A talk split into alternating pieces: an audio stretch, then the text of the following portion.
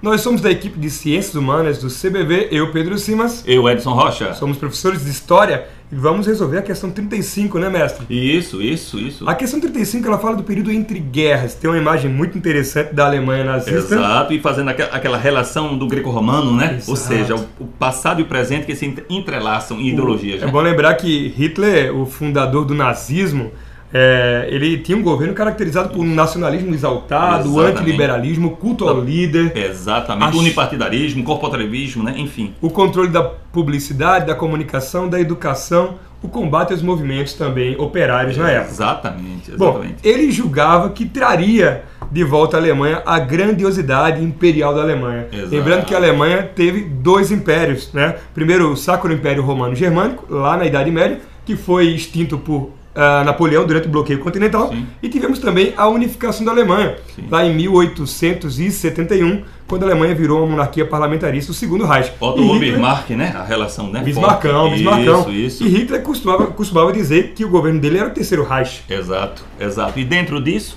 é essa obra de arte, ela faz a relação da história e uma crítica à forma degeneradora, conforme Hitler tem essa percepção.